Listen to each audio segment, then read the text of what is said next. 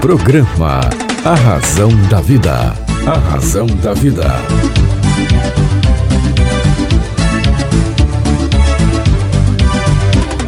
Olá, tudo bem? Fique comigo que eu estarei com você aqui na sua, na minha, na nossa querida Rádio Vibe Mundial. Vibe Mundial 95,7. Hoje eu tenho imenso prazer de receber aqui uma referência internacional da comunicação, da oratória. Ele é meu professor, é meu mestre. Aprendo muito com ele sempre. É uma pessoa muito querida. Sabe aqueles irmãos que não são de sangue, mas são de existência? É, ele é assim para mim. É um irmão de existência. A vida faz isso, né? A vida coloca ali a família ligada pelo, pelo sangue. O sangue também tem um drama, né? Até pernilongo pode ter o nosso sangue, né? Mas essa essência de, de amizade existencial é, é fantástica. E ele é um profissional extremamente, o mais requisitado aqui no nosso país, América Latina, quando o tema é oratória, comunicação, é colunista, ele escreve para diversos veículos de comunicação no Brasil, entre eles os mais importantes, UOL, Diário de São Paulo. Já está com 31 livros, se não me engano, ele vai, vai falar 40 livros, olha só, faltou 9 aqui. 44 livros. É isso? Menos? Ah, então tá bom. Ele vai contar, ele vai contar. É meu amigo, eu preciso, né? Eu preciso, mais, mais que 30 ele tem. E ele vai conversar com a gente hoje aqui, vai ser uma aula. Fica aí, meu amigo, minha amiga. Olha só, a gente vai conversar aqui com o mestre Reinaldo Polito. Reinaldo Polito, seja bem-vindo aqui com o César Romão. Muito obrigado, César. Sempre uma alegria estar com você.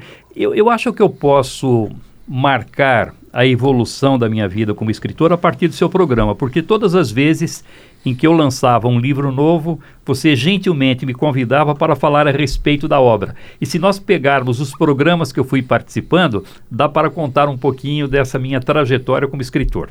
E olha, se você quiser conhecer essa trajetória, é fácil. Vai lá no Spotify, César Romão, facinho, Spotify, César Romão. E aí você digita lá o nome do professor Reinaldo Polito é, eu acredito que são uns 19 programas de rádio, mais ou menos, que nós temos lá no Spotify com o professor Reinaldo Polito, falando dos seus livros. Polito, faz tempo que você não vem e toda hora eu vejo aí que você está lançando o livro. Foi uma avalanche aí, você aproveitou a pandemia e, e, e, lançou uma série de livros fabulosos, junto com a sua filha, com a Raquel. É, eu comecei o programa aqui falando do número de livros que você já escreveu. Agora você fala aqui o número certo. São 34 livros, certo? 30. Cheguei perto, cheguei é. perto. E, e, você tem razão, agora na época da pandemia, eu resolvi, além de escrever, reescrever alguns livros que estavam lá meio paradinhos. Por exemplo, eu escrevi os Segredos da Boa Comunicação no Mundo Corporativo. Esse é o livro mais recente, mais atual, mais moderno. Ele fala sobre comunicação pessoal, ele fala sobre comunicação na vida corporativa e fala também sobre comunicação à distância, que, independentemente de pandemia ou não, essa é uma realidade que não desaparece mais. Escrevi também é, Saiba Dizer Não sem agredir as, a, as pessoas.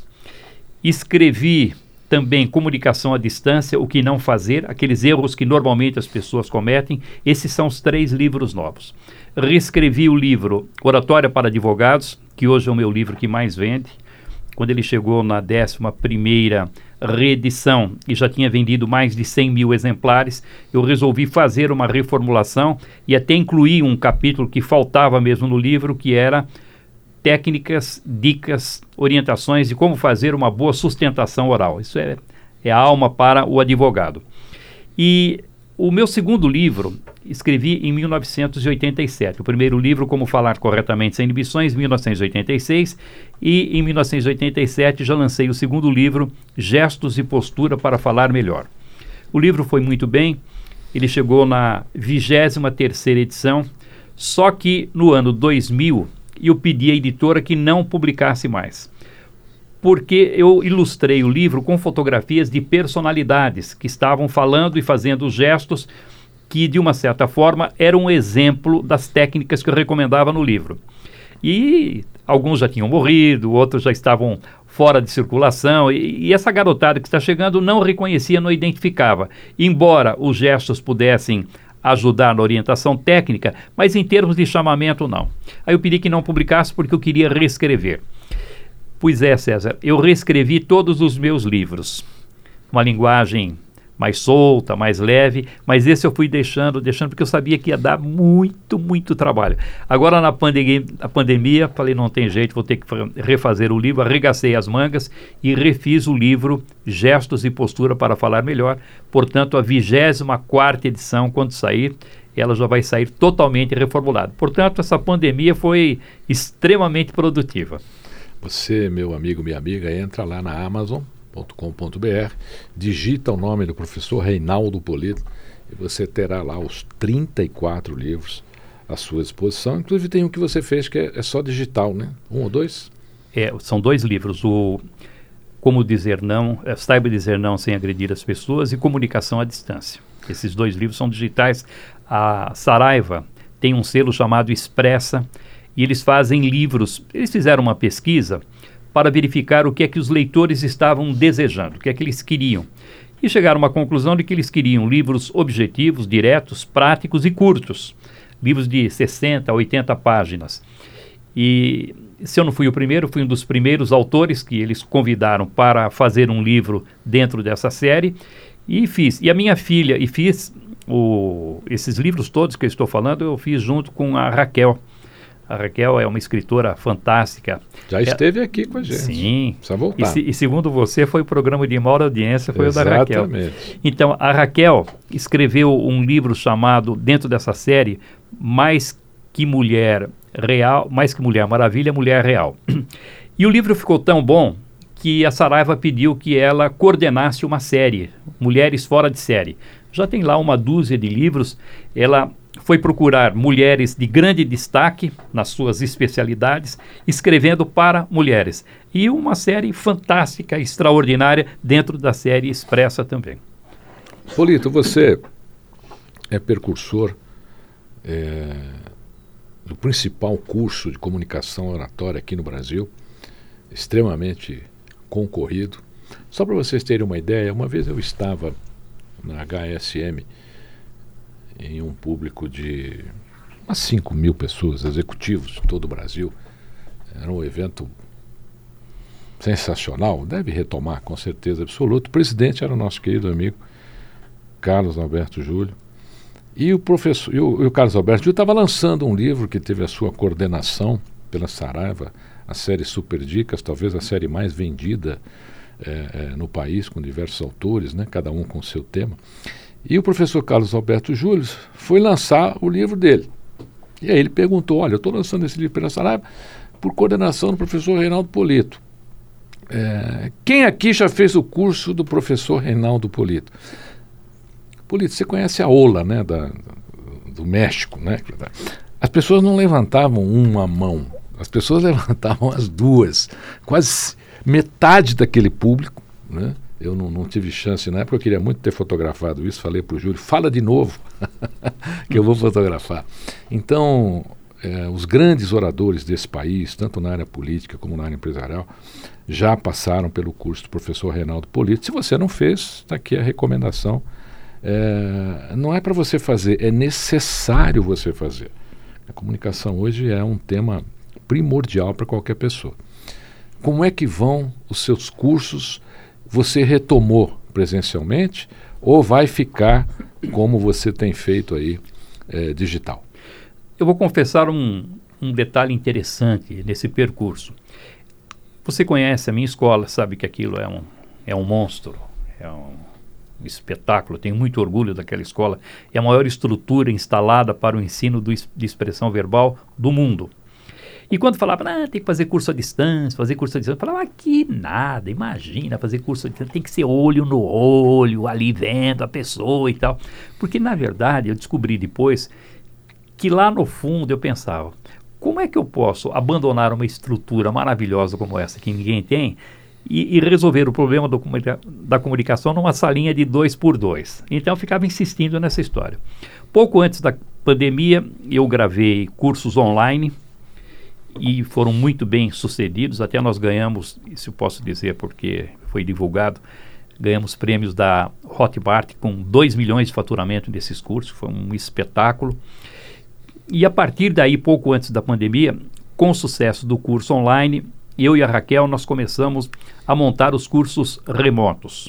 E produzimos um curso muito diferente dos cursos presenciais, porque o grande problema de quem faz curso remoto, curso à distância é esse. Ele quer transportar para o curso online aquilo que ele faz no presencial e não dá certo, porque a interação é outra, o ritmo é diferente, o tempo é diferente, a atenção é outra, é, é muito diferente. Então você tem que fazer uma adaptação. Então nós fizemos e foi muito bem sucedido. Então, hoje, no curso à distância, que eu chamo de curso remoto, eu dou muito mais teoria, muito mais exercícios, faço muito mais avaliações, muito mais gravações e o resultado é infinitamente melhor num prazo muito mais curto. Isso eu devo a Raquel porque ela insistiu muito, porque eu insistia, não, tem que ter o mesmo tempo, tem que ter o mesmo tempo. Falou, não adianta, vamos fazer um tempo mais curto, você vai verificar. Porque, por exemplo, tem a hora do café em sala de aula presencial. Você desce, vai tomar um café com o um aluno, volta, você perdeu 20 minutos.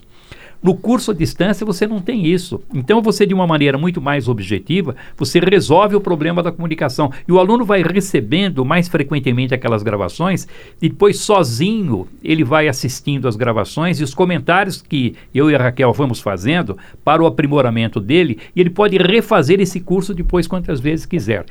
Então eu acho que os cursos presenciais, no meu caso, já estão condenados, César. Olha, eu confesso a você que se alguns anos atrás eu ouvisse isso de você, eu ia dizer, olha, o Polito não está bem hoje. Não, e, e você não, conhece é, bem a escola. Conheço você, a escola. Você fez várias palestras lá, aquele auditório lotado, quando você. E as pessoas ficavam sentadas no chão, ficavam em pé, não tinha lugar para ficar, Verdade. você encantando aquela plateia toda, eu me lembro sempre muito bem e tenho todas as suas palestras gravadas.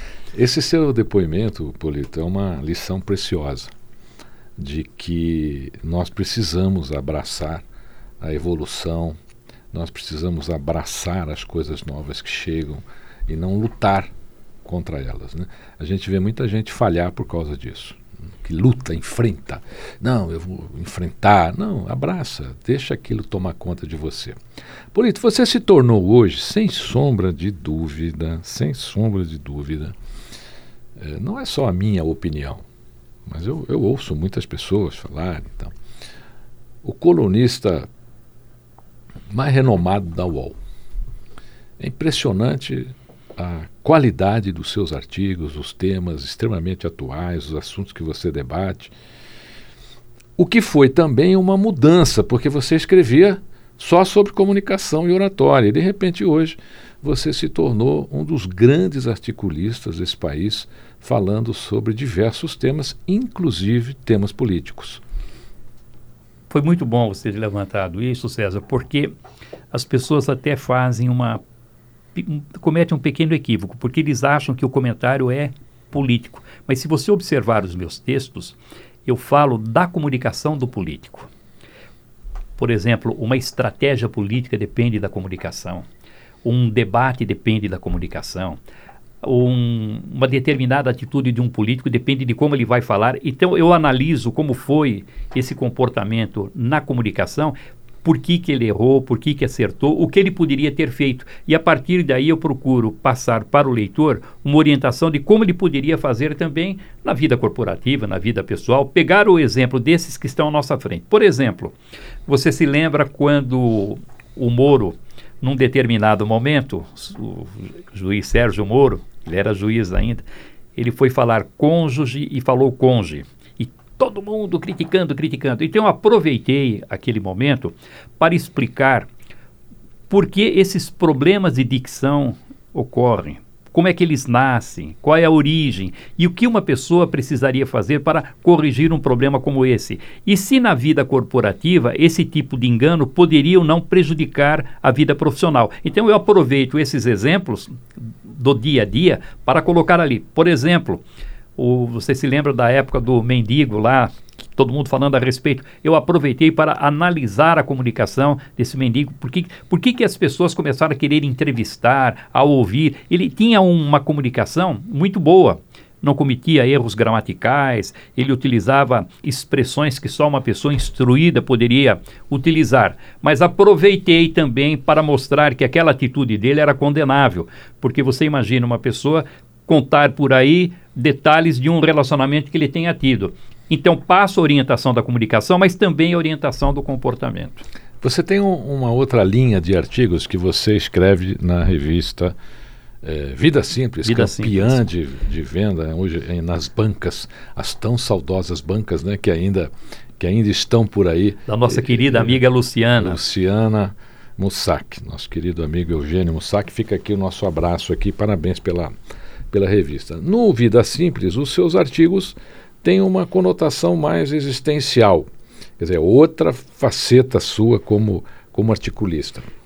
É, ali eu vou contando histórias curiosas e que servem também como uma espécie de orientação de vida.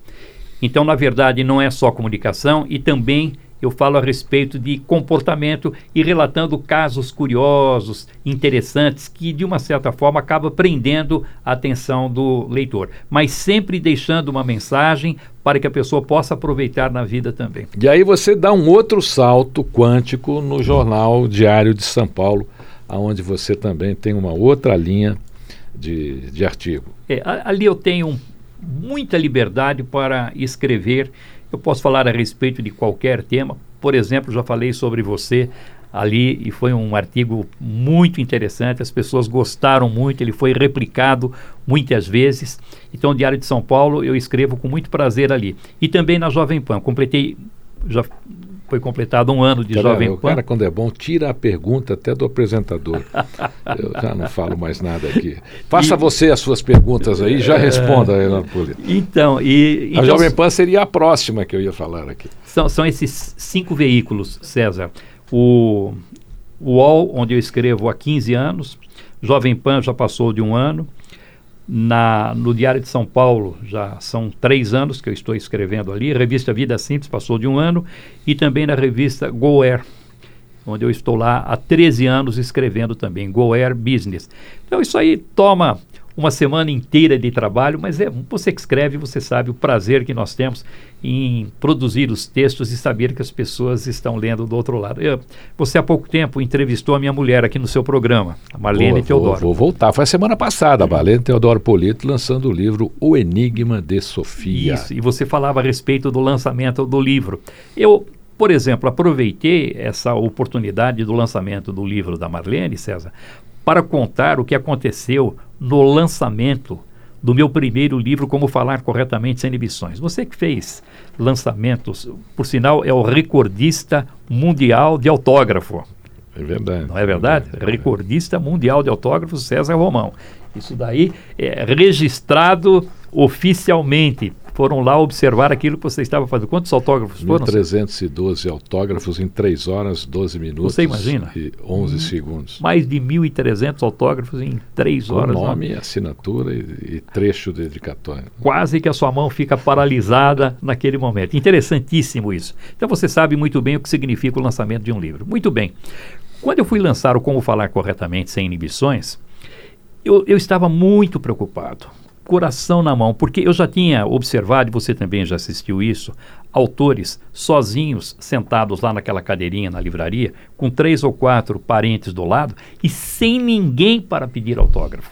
E ele com aquela canetinha nova na mão, que ele tinha comprado exclusivamente para aquele momento, sem entender bem aquilo que estava acontecendo. E até conto ali nesse meu artigo no Diário de São Paulo, que eu cheguei a comprar um livro em solidariedade e alegria que o autor teve quando eu fui lá aparecendo com o livro ele olhando por cima do meu ombro para verificar se outras pessoas estavam chegando ou não. Então eu morria de medo, César, que isso pudesse acontecer comigo, marinheiro de primeira viagem. Aí perguntei lá para o departamento comercial e marketing da Saraiva na época, falei, escuta, para fazer um lançamento razoável, quantos convites? Ah, um bom lançamento, pelo menos uns dois mil convites. E naquela época não tinha internet, era você tinha que colocar correio. no correio e mandar. César, eu exagerei. Peguei todos os alunos, peguei quem tinha assistido palestra, tudo que eu tinha, 20 mil convites. Saraiva falou: Não, isso é um exagero, imagina. Eu falei: Se vocês não fizerem, eu faço, mas eu não quero correr risco. Bom, deu certo, fila dentro da livraria, saindo pela calçada, e ali arrumei um problema terrível, porque foi muita gente, mas gente que tinha assistido palestra, gente que tinha participado do meu curso há muito tempo, e o cara já tinha perdido o cabelo, a barba cresceu, estava usando óculos, e olhava para a cara do sujeito e não reconhecia. Então você imagina que chato, alguém vem lá de um outro estado para prestigiar o lançamento e você não lembra do nome dele. E aí ele tirava o papelzinho de dentro do livro e me desafiava. Lembra de mim, mestre? E como é que eu ia confessar para ele que não lembrava? A, minha salvação foram as minhas filhas, que percebendo aquele meu desespero, se plantaram do lado e quando vi aquela minha cara de interrogação, aí perguntaram: Você foi aluno do meu pai, né? Eu me lembro de você na escola, como é que você chama? E eu lá, como quem não quisesse nada, procurando alguma coisa, ouvi o nome, então consegui sobreviver. Aí eu falo o seguinte: que eu prometi nunca mais fazer lançamento de livro mas eu não cumpri a promessa e fiz mais três. Num deles, até a Saraiva insistiu, insistiu, falou, não, não, não vou, não vou. Aí numa aula, comentei com os alunos, falei, ah, a editora está insistindo para fazer aí o lançamento, eu acho que não, o Polito faz sim, vai ser legal, faz, faz. Daqui da sala, quem é que vai? Todo mundo levantou o braço, vai. Fiz o lançamento, ninguém compareceu daquela turma, César, ninguém. E outros foram e sobrevivi. Aí eu falei o seguinte: depois de 34 livros publicados, eu não faço mais lançamento. Mas eu ajudo, como eu ajudei, você foi no lançamento do livro da minha filha Roberta e no livro, no lançamento da Marlene, da minha mulher também. Arregacei as mangas, mandei convite para todos os meus contatos, aquela marcação homem a homem, para que ela pudesse ser bem sucedida no lançamento dela. Então eu aproveito essa minha experiência para ajudar aqueles que estão próximos agora. Marlene Teodoro Polito lançou o livro O Enigma de Sofia. Polito, é sempre um prazer te receber. Tem tanta pergunta aqui, mas é, é, é bom porque você vai ter que voltar. Né? A rádio tem aí o seu tempinho limitado. Deixa uma mensagem final aqui aos nossos queridos ouvintes. A minha mensagem, já que estamos falando em livros, César, é que se você tiver uma boa ideia na cabeça, escreva um livro.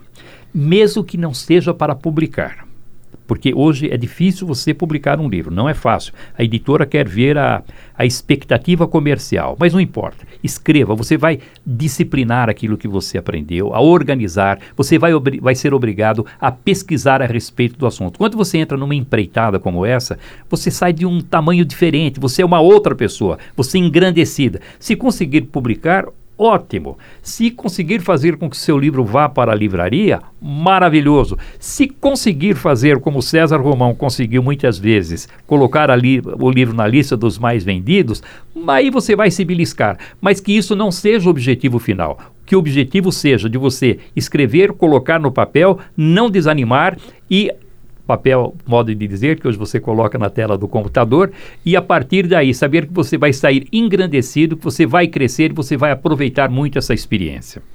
Meu querido ouvinte, minha querida ouvinte, você ouviu aqui uma entrevista, mais uma entrevista fantástica. Você pode rever as outras passagens do meu mestre, professor Reinaldo Polito, lá no Spotify, César Romão, só por o meu nome, o nome do professor Reinaldo Polito. Acredito que sejam mais de 18 programas lá. Nós comentamos aqui também, vou ressaltar, que já está em todas as livrarias do Brasil, o livro Enigma de Sofia, Marlene Teodoro Polito. O sobrenome não é coincidência, né? são duas almas gêmeas e extremamente apaixonadas e um grande exemplo, exemplo de, de relacionamento para as pessoas que se amam, que são casadas. E o livro da Marlene, O Enigma de Sofia, está aí, em todas as livrarias do Brasil. Os livros do professor Reinaldo Polito, entra lá na amazon.com.br, são 34 livros. Você pode adquirir os 34 livros, ler um por mês. Em três aninhos você já tem aí toda a obra do professor Reinaldo Polito. Meu amigo, minha amiga, fique comigo, que eu estarei com você aqui, na sua, na minha, na nossa querida Rádio Vibe Mundial. Programa A Razão da Vida. A Razão da Vida.